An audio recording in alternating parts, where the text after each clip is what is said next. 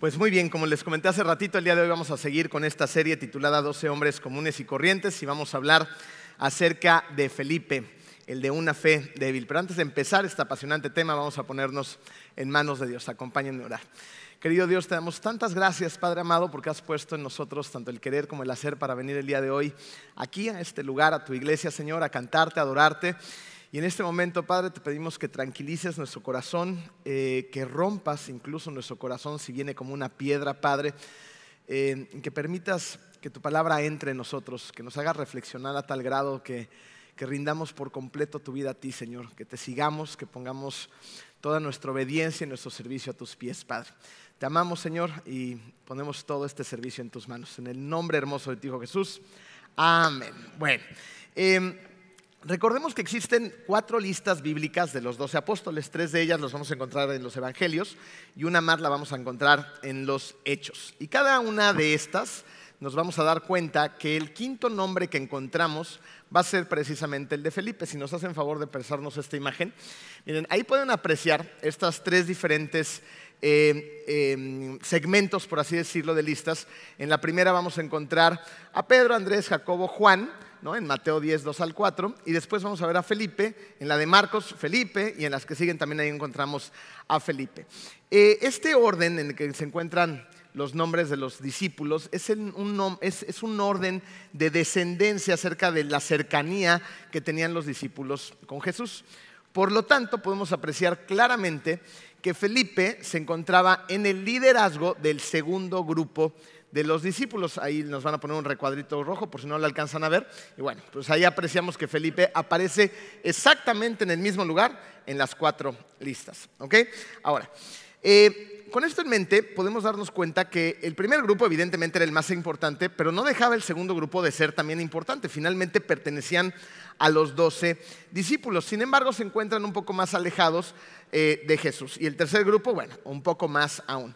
¿Ok? Ahora, eh, ¿Qué nos da entender esto? Nos da entender que en un grupo relativamente pequeño de 12, este número aún sigue siendo grande para que alguien mantenga una relación estrecha con cada uno de ellos. Si el mismo Jesús, siendo Jesús, no le dedicaba la misma cantidad de tiempo a cada uno de los discípulos, es obvio que nosotros también debemos de elegir muy bien con quién vamos a invertir nuestro tiempo que es el punto de entrada a nuestro estudio acerca de Felipe. Fíjense, Felipe es, un nombre griego y significa amante de los, caballos. Él era de Bethsaida, que era la ciudad eh, de donde también eran eh, de origen Andrés y Pedro, y resulta que nuestro amigo Felipe también era pescador.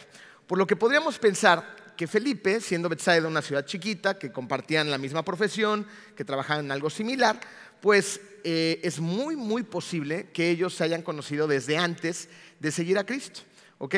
Y que trabajaran incluso juntos. Eh, eso nos muestra que antes de seguir a Jesús, algunos de los discípulos muy probablemente eran muy cercanos. Por lo tanto, tenían un alto nivel de influencia entre ellos. Ahora, esto nos debería llevar a la siguiente pregunta. ¿Qué tan importante tú crees que sea la influencia que los demás tienen sobre ti? ¿Crees que es importante esa influencia en tu vida? ¿Sí o no? Definitivamente sí. Ahora, esto va a depender, número uno en tu programa, de tu nivel de cercanía con la gente. Eh, ayúdenme a, ver si saben este dicho. Dime con quién andas y te diré quién eres, ¿no? Nuestras mamás y nuestras abuelitas nos lo decían todo el tiempo. Cuida con quién te juntas, es el mensaje que nos está diciendo esta frase. Pablo lo dijo de esta forma en 1 Corintios 15, 33. No se dejen engañar, las malas compañías corrompen las buenas costumbres, ¿no? Eh, yo creo que cada uno de nosotros en este lugar y también las personas que nos están siguiendo en internet, hemos sufrido de alguna manera las consecuencias de elegir mal a las personas que decidimos tener cerca, ¿no es así? ¿Les ha pasado? Que dices, chin, ¿para qué me llevé con esta persona? Miren qué lío me encuentra ahora, ¿no? Eh, miren, les hicimos esta, esta siguiente imagen también para que lo tengan un poquito más claro y lo podamos visualizar mejor. En el puntito del centro, ¿ya lo, ¿ya lo ubicaron? Ahí colóquense ustedes. Y vamos a ver que dependiendo el círculo, pues hay gente que está más cercana a ti. Estas las denominé áreas de influencia. En el área de influencia C, que es la más alejada de, de ti, Se encuentran personas con las que vas a tener ciertos roces en tu vida, que vas a tener ciertos intercambios de palabras, que te vas a encontrar un día, pues, no sé, en el súper, en la fila del banco, ¿no? O sea, gente que está alejada de ti. Eh, estas personas pues no tienen mucha influencia en ti, pero si lo piensas bien, sí podrían tener cierta influencia en ti, aunque sea leve, ¿no? Un comentario, una acción, una formalidad o una informalidad, ¿no? Empiezan a influir en ti. Lejanos, pero tienen cierta influencia. Luego, en el segmento B, ya este es un área que se encuentra más cercana a tu vida. En este segmento ya vamos a encontrar a personas pues, con las que hacemos más la vida, ¿no? Personas que a lo mejor por circunstancias del día a día tenemos que pasar más tiempo con ellas. Puede ser en la escuela, en la universidad, en tu trabajo, tienes que compartir oficina con ciertas personas. Eh, ciertas, eh, en la iglesia también hay personas con las que pues, estás aquí, compartes más comentarios, discusiones, pláticas, lo que sea, ¿no? Entonces ahí tienes personas más cercanas a ti. Pero en el en área de influencia A, en este punto, ahora sí tienes un alto nivel de influencia de los otros sobre ti y tú sobre ellos también. Y es aquí donde tienes que tener muchísimo cuidado con quién dejas estar tan cerca de ti. Miren, vamos a verlo desde esta perspectiva. Si tú permites estar en el área A a personas que sabes que no son buena influencia para ti, o sea, se notan, ¿estás de acuerdo? Hay gente que dices, esta persona no puede estar tan cerca de mí. Pero si tú permites que esa persona esté cerca de ti, incluso tú haces que esa persona esté tan cerca de ti, si es una persona que evidentemente te hace mal, es una mala influencia, no tiene a Cristo en su corazón, pues no te sorprendas que tú te alejes de Dios y te alejes también de las cosas de Dios. O sea, debilitar. Vean la vida. Tú has tenido ciertos momentos en los que te encontrabas ya sea por circunstancias de la vida o porque tú mismo lo propiciaste, rodeado de gente que está completamente sumergida en el mundo, ¿no? que tiene amor por el mundo y que evidentemente no tiene a Cristo en su corazón. ¿Estas personas tienen que ser malas? Pues no, tienen, no necesariamente tienen que ser delincuentes, ¿no? o sea, simplemente no tienen a Cristo en su corazón. Y por lo tanto, te vas a dar cuenta que en ese ambiente pues hay cosas que como que no te checan como cristiano ciertos comentarios, ciertas acciones, ciertas formas, ciertos formalismos, ¿no? No tienen mucho que ver contigo. Se nota finalmente que el amor de Dios no está ahí. Y si permaneces mucho tiempo ahí, ¿qué crees que te va a pasar? Va a llegar un momento en el que de repente las bromas pues, del mundo, las bromas normales, comunes y corrientes, pues tú también vas a empezar a simpatizar con ellas. ¿no? Entonces no te sorprendas que de repente estés riéndote de bromas indecentes, no te sorprendas que de repente estás diciendo cosas también pues que están completamente fuera del contexto en el que debería de perseguir tu corazón ciertas cosas y empiezas a hablar como ellos, a reírte de tus bromas y luego a comportarte como personas que aman al mundo y que no aman a Dios. Por otro lado, si tú te acercas a personas que tienen a Cristo en su corazón, que realmente son auténticas también en esa persecución de Dios, que tienen principios cristianos, que tienen valores cristocéntricos, pues evidentemente esas personas van a hacerle bien a tu vida, ¿no es así? ¿Saben dónde yo logro apreciar esto con claridad? En los grupos de los universitarios. Ahí se ve muy claro esta imagen. Y estos grupos universitarios me hicieron reflexionar en su momento bastante a mí, ¿no? Porque yo veo en ellos un alto grado de cohesión de relaciones aquí dentro de la iglesia, donde ellos se apoyan, son familia, se ayudan mutuamente, están cuando el otro se cae, ¿no? se confrontan en amor, comparten las alegrías, las penas las dividen entre todos, se han convertido en una familia muy interesante, muy bonita, muy unida. Y cuando yo reflexiono en mi juventud, cuando yo iba a la universidad, pues la verdad es que los veo a ellos y digo, digo híjole, ¿no? ¿cómo me hubiera gustado en mi, en mi lapso por la universidad contar con amigos como ellos? Pero la realidad es que yo no elegí amigos como ellos. Sí existían, sí estaban, pero yo era amigo de amigos que eran amigos del mundo. Entonces, pues yo hice mi vida con esta clase de muchachos y estos muchachos pues me ayudaban, me incitaban y todos íbamos juntos a hacer cosas que no le agradaban a Dios. Yo conocí a Dios, pero mi fe se fue debilitando con el paso del tiempo porque las relaciones que tenía a mi alrededor pues, no ayudaban, evidentemente, a que yo me conectara, a que yo fuera, que yo hiciera las cosas que tenía que hacer, sino todo lo contrario. Y ellos tienen la capacidad de tomar una decisión completamente diferente porque están creciendo y desarrollando su vida, porque ellos lo han decidido en un ambiente que tiene que ver todo con Dios. Son humanos como tú y yo y se equivocan.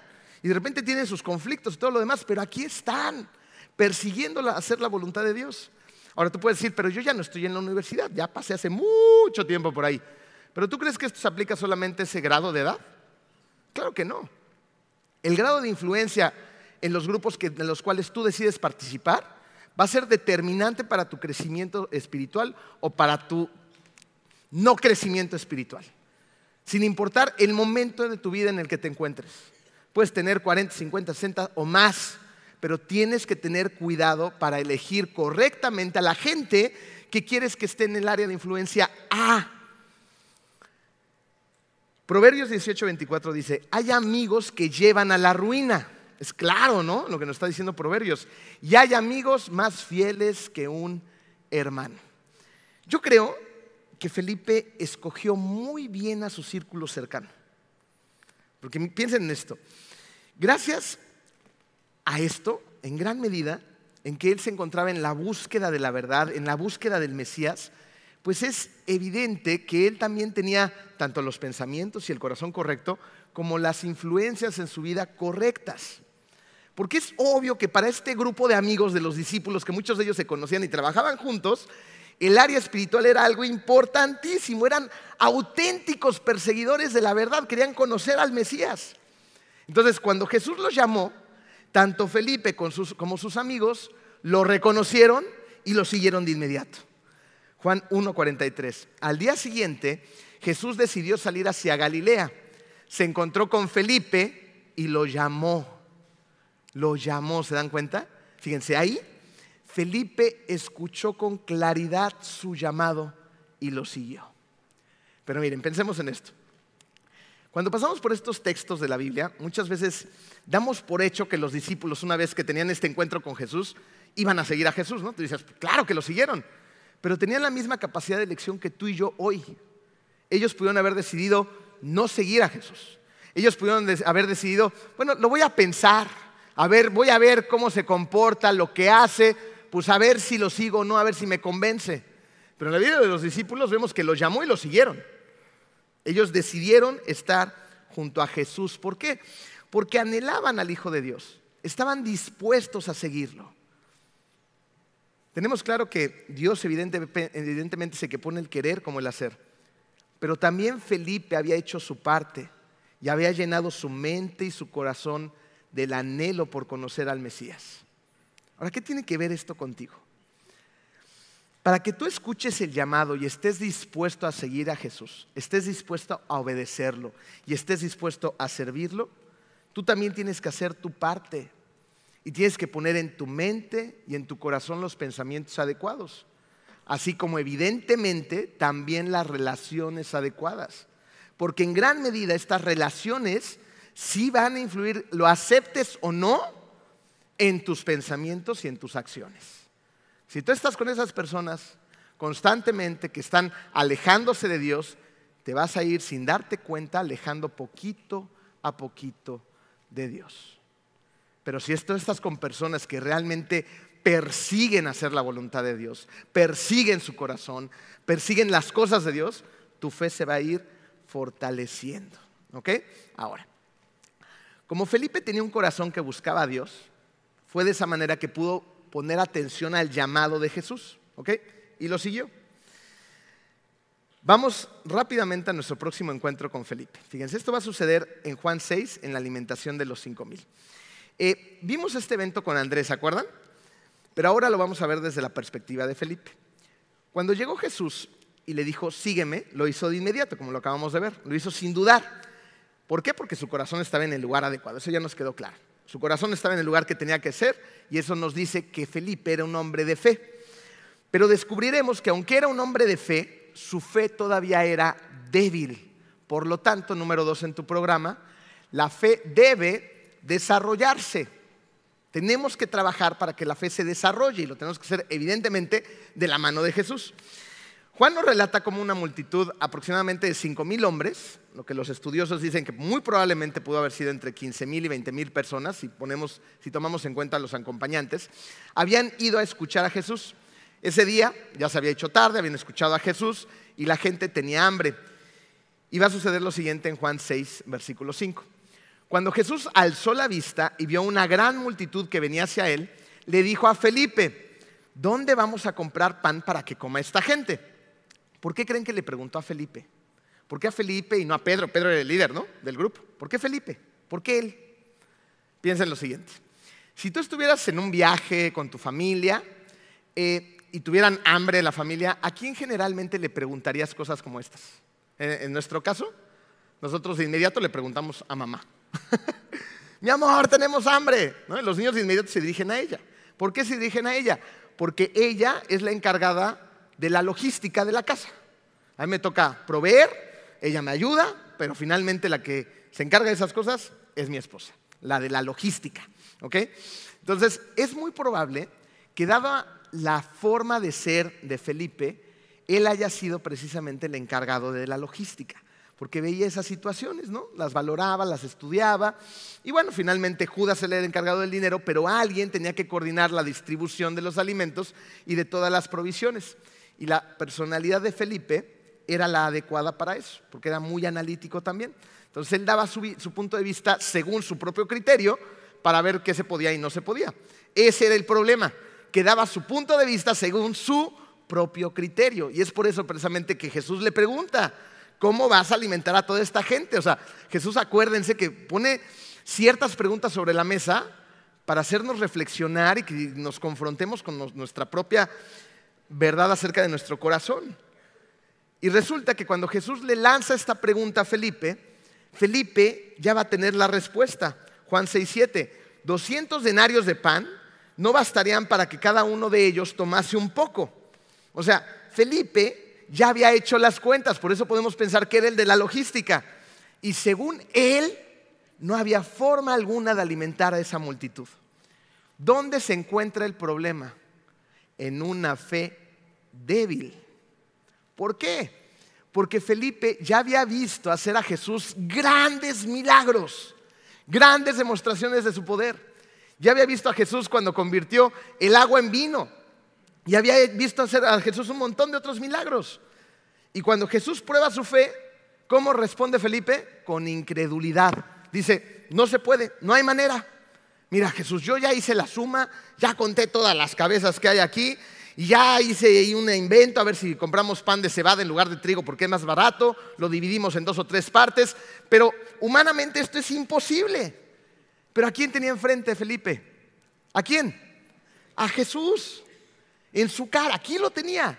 No pudo haber dicho Felipe, bueno, pues mira Jesús, esto es lo que tenemos, yo sé que no alcanza, no hay manera, pero tú estás aquí, yo sé que tú lo vas a resolver, algo se te va a ocurrir porque tú eres el Hijo de Dios. Pero no hizo eso, simplemente dijo, no se puede, no hay manera, no bastará este dinero. ¿Por qué? ¿Por qué no le basta eso a Felipe si tiene a Jesús enfrente? Porque la realidad de los hechos había debilitado su fe. Y eso es muchas veces lo que te pasa a ti y a mí. Que nos concentramos tanto con una situación temporal en esta, en esta vida, que entonces se nos olvidan las posibilidades que se encuentran en el poder de Jesús. ¿Qué necesitaba hacer Felipe? Necesitaba aprender esa lección. Porque a Felipe todo le parecía imposible a pesar de tener a Jesús frente a sus narices. ¿Qué necesitaba pasar en la vida de Felipe? Necesitaba hacer a un lado sus preocupaciones para poner en el centro el poder sobrenatural de Dios. ¿Qué pasó después? Felipe tenía algo que no bastaba y entonces Andrés fue el que fue a buscar a un niño, ¿se acuerdan? Buscó al niño de la lonchera con sus peces y sus panes, lo llevó con Jesús, Jesús multiplicó el alimento y ese día nadie se quedó con hambre.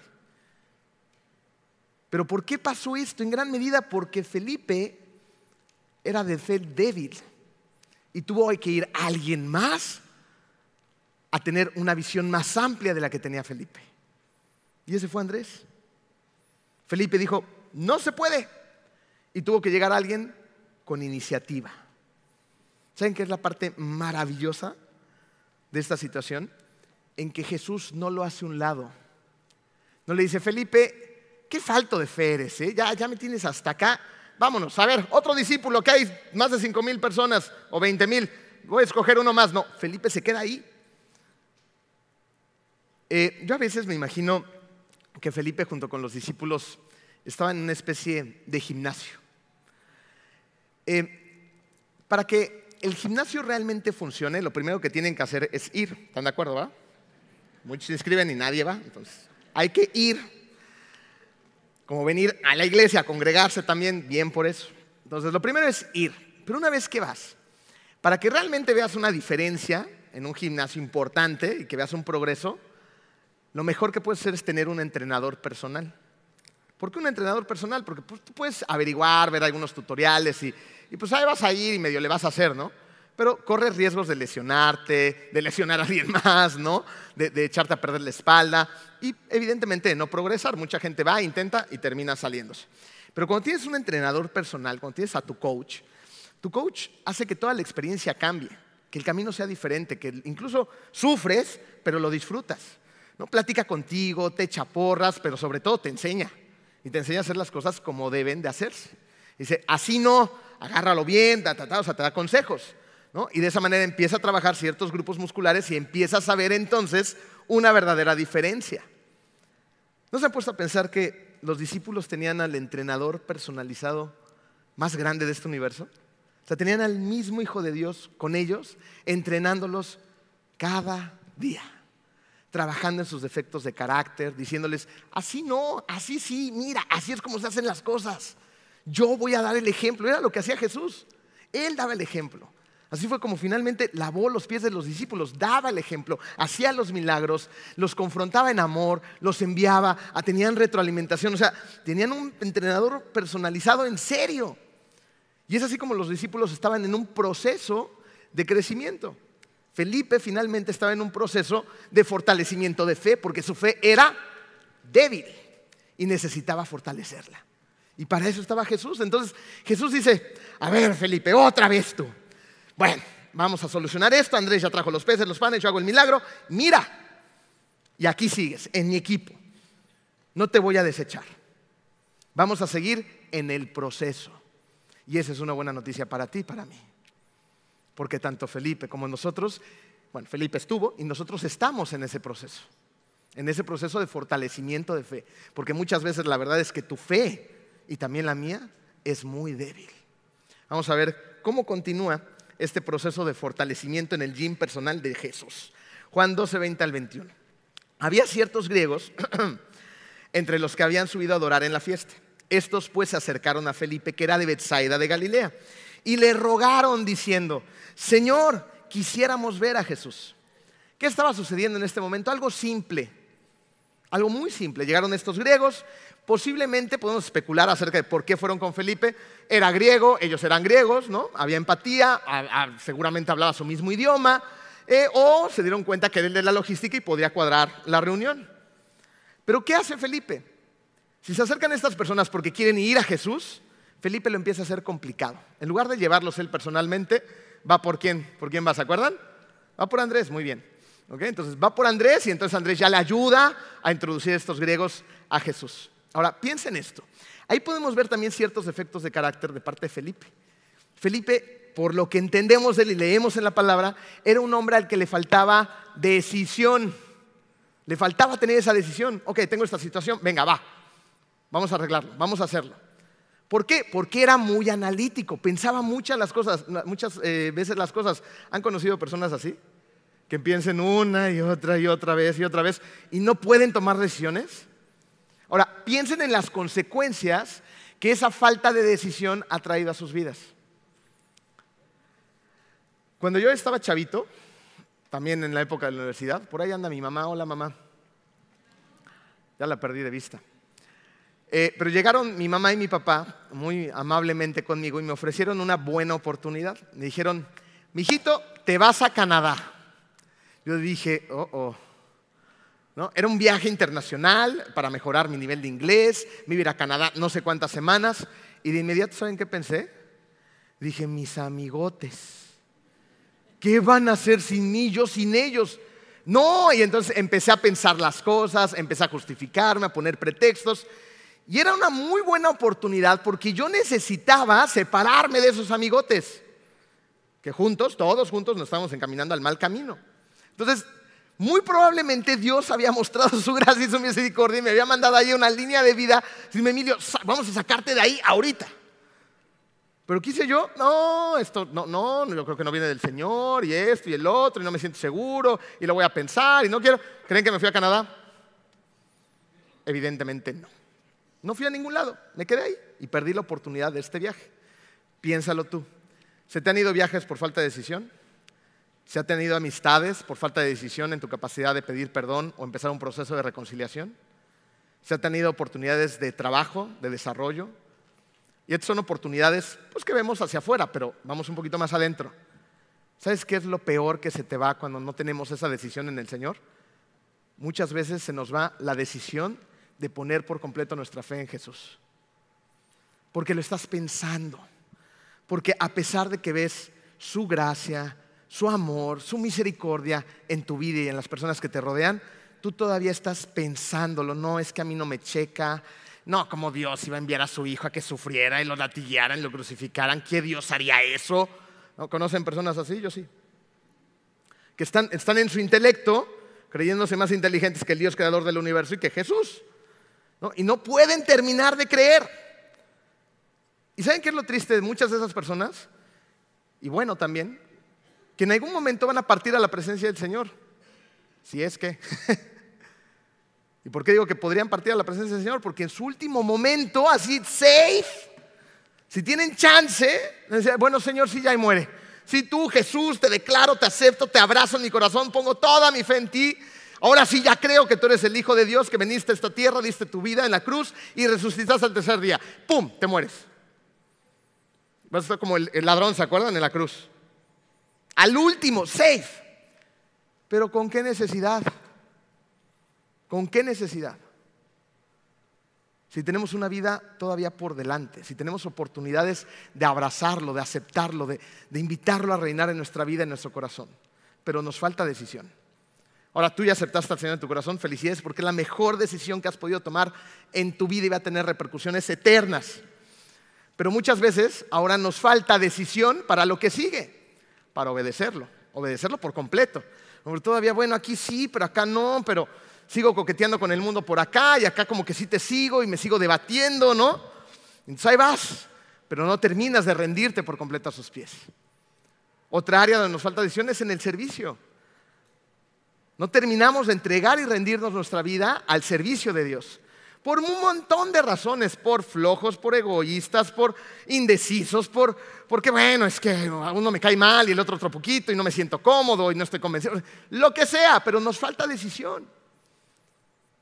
Y tu familia necesita tu decisión. Tu familia necesita que tú te decidas realmente abrazar el Evangelio y no estar dudando si sí o si no, porque el tiempo sigue pasando, tus hijos siguen creciendo y siguen viendo muchas veces a hombres que todavía están indecisos. ¿Cuántos años más en que realmente abraces por completo al Evangelio? ¿Cuántas oportunidades de servir más se te están escapando así, escurriendo entre las manos? Porque todavía no te decides. ¿No creen que el momento ya llegó? Ya está aquí. Hay que decidir. Hay que decidir aceptar a Cristo en nuestro corazón, hay que decidir rendirle nuestra vida, hay que decidir obedecerle y hay que decidir servirle por completo.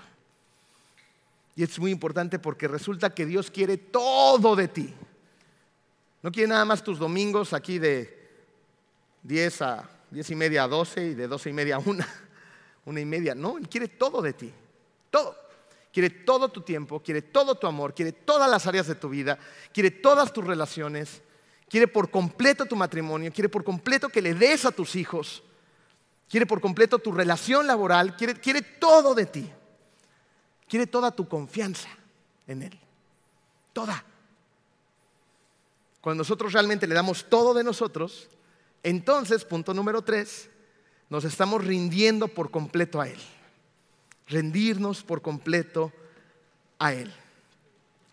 En la última noche de los discípulos, la crucifixión estaba muy cerquita. Y pues esperaríamos que los discípulos para este punto pues ya estuvieran listos, ¿no es así? Ya estuvieron en este entrenamiento personalizado con Jesús como su coach principal. les estuvo ayudando a fortalecer su fe y todos diríamos, bueno, estos chavos ya están listos para hacer el gran trabajo monumental que tienen que llevar a cabo. Pero ¿estaban listos? Todavía no. Seguían peleándose por lo mismo que llevaban muchos capítulos atrás peleándose. ¿Quién de nosotros va a ser el más importante? Seguían ahí. Hemos visto esto casi cada mensaje de la serie. Eran muy egoístas y estaban en un punto decisivo y seguían en la misma conversación. Por eso seguramente Jesús dijo esto en Lucas 24, 25. Qué torpes son ustedes y qué tardos de corazón para creer. ¿Y saben para quién era especialmente cierto esto? Para Felipe. Porque los discípulos, como hemos venido viendo, dijeron un montón de cosas incorrectas, hicieron otras tantas. Pero una de las más graves fue dicha por Felipe esa noche. Jesús evidentemente estaba angustiado por todo lo que iba a suceder. Sabía que su tiempo con los discípulos había terminado y ellos estaban también muy tristes. ¿no? Y Jesús los estaba consolando. Esto lo encontramos en Juan 14, 1 al 4. No se angustien, confíen en Dios, dijo Jesús, y confíen también en mí. En el hogar de mi Padre hay muchas viviendas. Y si no fuera así, ya se los habría dicho a ustedes. Voy a prepararles un lugar. Y si me voy y se los preparo, vendré para llevármelos conmigo. Así ustedes estarán donde yo esté. Ustedes ya conocen el camino para ir a donde yo voy. Y aquí Lucas 24, 25 se vuelve muy evidente. Qué torpes son y qué tardos de corazón para creer, porque nadie entendió las palabras de Jesús. Y es por eso que Tomás toma la batuta del lugar, agarra el micrófono y dice, Jesús, no entendimos nada. ¿No? Dijo Tomás, versículo 5, Señor, no sabemos a dónde vas, así que ¿cómo podemos conocer el camino? Jesús contestó, versículo 6, estas palabras son importantísimas en la Biblia. Yo soy el camino, la verdad y la vida, le contestó Jesús. Nadie llega al Padre sino por mí. ¿Se dan cuenta? No está dejando lugar a dudas. Esas personas que creen que hay otros caminos para llegar a Dios, la Biblia es clarísima, no hay otro camino, hay un camino, uno, y tiene nombre, es Jesús. Ningún otro camino te lleva al Padre, ni uno, solamente es Jesús. Jesús lo estaba diciendo claro, nadie puede ir al Padre si no pone su confianza en Jesús y lo acepta como su Salvador. Luego Jesús les va a hablar acerca de su propia divinidad, versículo 7. si ustedes realmente me conocieren, conocerían también a mi Padre. Y ya desde este momento lo conocen y lo han visto. ¿Se dan cuenta de lo que está diciendo Jesús? Jesús está diciendo que Él es Dios, que Jesús y su Padre son uno mismo y que ellos conocían a Jesús de tal modo que conocían al Padre. Y fue precisamente en ese punto donde Jesús está siendo extremadamente claro y preciso cuando Felipe va a decir estas desafortunadas palabras. Versículo 8. Señor, dijo Felipe, muéstranos al Padre y con eso nos basta. O sea, ¿cómo? ¿Cómo Felipe pudo decir eso después de todo lo que acaba de decir Jesús? ¿Cómo se le ocurrió? ¿Dónde estaba Felipe? No fue al gimnasio en ningún momento, se fue de pinta. ¿En qué estaba pensando? Fíjense, después de todo lo que vio, lo que presenció, donde estuvo, del amor que recibió de parte de Jesús, de su enseñanza, de su sabiduría. Y Felipe le dice, muéstranos al Padre. ¿Qué onda con Felipe? Versículo 9, contesta Jesús signos de admiración. Imagínense el tono de Jesús, ¿no? Ya, ha estado molesto, ¿no? Tarugos, ¿no? Pero Felipe, tanto tiempo llevo ya entre ustedes y todavía no me conoces. El que ha visto a mí, el que me ha visto a mí, ha visto al Padre. ¿Cómo puedes decirnos, cómo puedes decirme, muéstrame al Padre? ¿Cómo?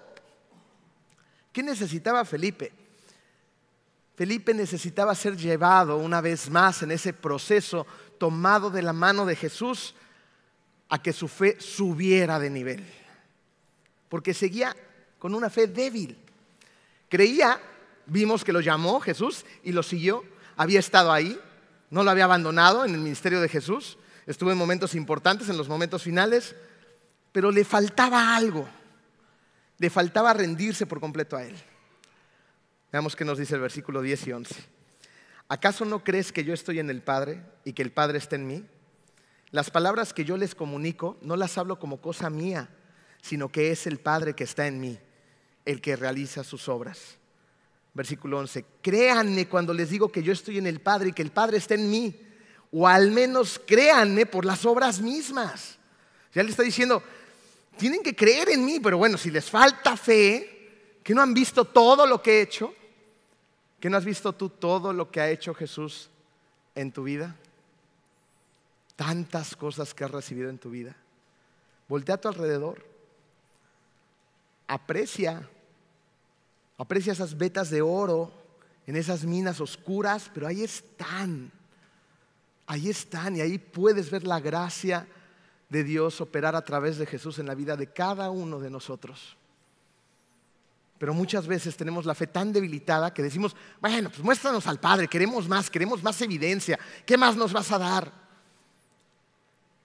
Nos ha dado tanto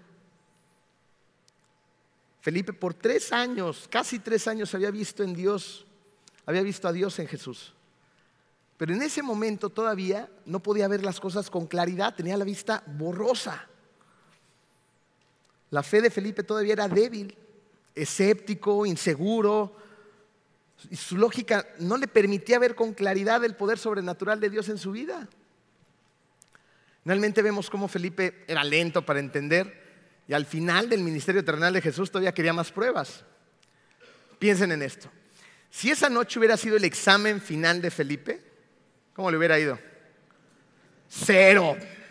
Reprobado. Sáquenlo de aquí. no apto. Usted va a ser uno de los encargados de hacer una tarea monumental en esta tierra y todavía me sale con esas cosas. Cualquier maestro en sus cinco sentidos le hubiera expulsado de la universidad, ¿no es así? Adiós, vámonos. Pero no hizo eso Jesús. Jesús no lo reprobó como no te reprueba ni a ti ni a mí, sino que su poder se perfeccionó en la débil persona de Felipe, así como su poder se perfecciona en tu débil persona hoy mismo.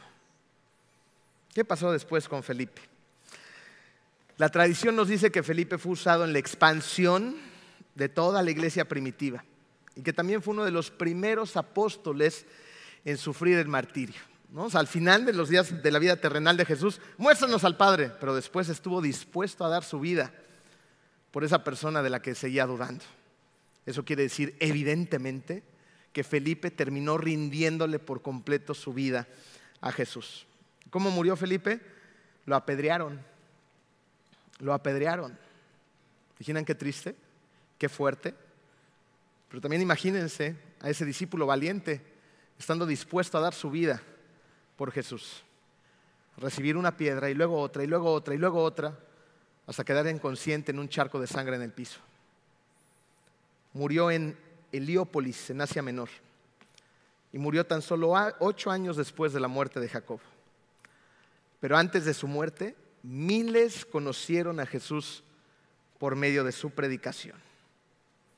Y una vez más, en la vida de Felipe vemos cómo Dios usa personas comunes y corrientes para llevar a cabo su obra. Tal vez tu fe es débil, tal vez te falte esa decisión para abrazar por completo el Evangelio. ¿Sabes cuál es nuestra oración? Que no esperes hasta el último momento para rendir tu vida por completo a Jesús. El tiempo sigue pasando. Las relaciones siguen yéndose, tus hijos están creciendo, tu matrimonio probablemente se siga deteriorando, la relación con tus hijos probablemente también. Las oportunidades del servicio pasan, no las tomas tú, pero otra persona sí. ¿Cuál es nuestra oración?